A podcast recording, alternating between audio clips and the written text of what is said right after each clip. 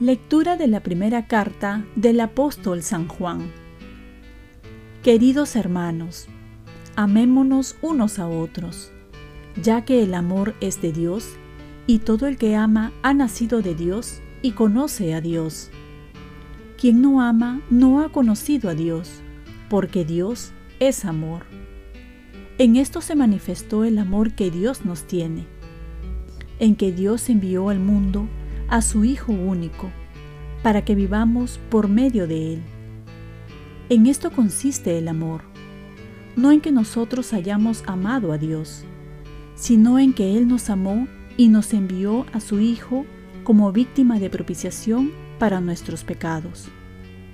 Queridos hermanos, si Dios nos amó de esta manera, también nosotros debemos amarnos unos a otros. A Dios nadie lo ha visto nunca.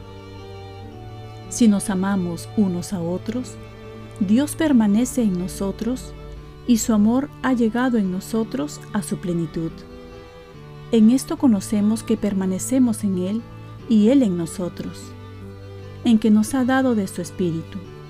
Y nosotros hemos visto y damos testimonio de que el Padre envió a su Hijo para ser Salvador del mundo. Quien confiese que Jesús es el Hijo de Dios, Dios permanece en él y él en Dios. Y nosotros hemos conocido el amor que Dios nos tiene y hemos creído en él. Dios es amor, y quien permanece en el amor, permanece en Dios y Dios en él. Palabra de Dios. Salmo responsorial. Bendigo al Señor en todo momento. Bendigo al Señor en todo momento. Su alabanza está siempre en mi boca.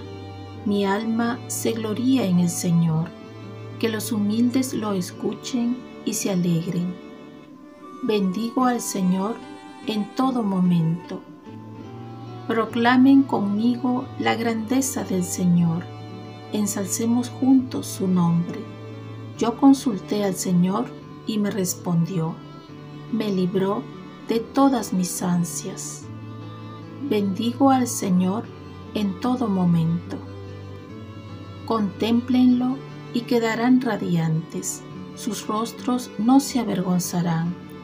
Si el afligido invoca al Señor, Él lo escucha y lo salva de sus angustias.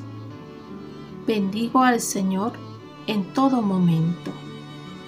El ángel del Señor acampa en torno a sus fieles y los protege. Gusten y vean qué bueno es el Señor, dichoso el que se acoge a Él.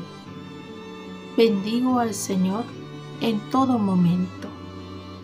Todos sus santos temen al Señor, porque nada les falta a los que le temen los ricos empobrecen y pasan hambre. Los que buscan al Señor no carecen de nada. Bendigo al Señor en todo momento. Lectura del Santo Evangelio según San Mateo. En aquel tiempo Jesús dijo a la gente, El reino de los cielos se parece también a la red que se echa al mar y atrapa toda clase de peces. Cuando está llena, la sacan a la orilla y sentándose recogen los buenos en canastos. Lo mismo sucederá al final de los tiempos. Saldrán los ángeles, separarán a los malos de los buenos y los echarán al horno encendido. Allí será el llanto y el rechinar de dientes. ¿Han entendido bien todo esto? Ellos le contestaron, sí. Entonces Jesús les dijo, todo escriba que se haya hecho discípulo del reino de los cielos se parece a un padre de familia que va sacando de su tesoro lo bueno y lo antiguo. Cuando Jesús acabó estas parábolas, partió de allí. Palabra del Señor. Paz y bien, amar al Perú con el servicio a Dios y al prójimo. Ayer celebramos la fiesta de María Reina de la Paz y ahora la memoria de Santa Marta, que nos enseña no solo anhelar la paz, sino ser protagonista de ella, buscándola con la oración, como María, su hermana, y con la acción, como nos enseña Santa Marta. Y es que nuestra vida cristiana comprende dos actitudes, acción y contemplación. Esto nos lo muestra Marta y María. Siempre han de tener un equilibrio, pues ambas son necesarias. Deben estar siempre unidas. Las acciones siempre han de ser conducidas por la luz de la contemplación, la palabra de Dios, el servicio y la oración van siempre juntos. Ahora, por otro lado, que se habla mucho de la reivindicación de la mujer, Jesús nos enseña cómo en su tiempo, cuando la mujer no podía ser discípula, estar los pies del Maestro, Jesús trae la novedad de enseñar a las mujeres, como es el caso de María.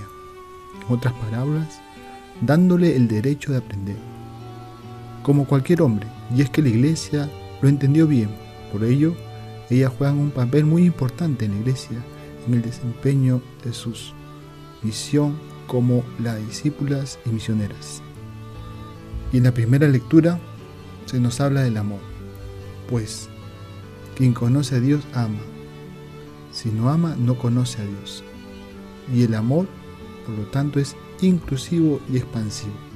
Por eso, en estas fiestas patrias, nuestro país se viste de blanco y rojo. También ha de vestirse con la caridad, para que nos comprometamos a reconocernos como hermanos, a buscar el diálogo, a trabajar por los más necesitados y sobre todo a amar con el corazón de Dios. Solo así renovaremos el gran juramento que rendimos al Dios de Jacob. Oremos.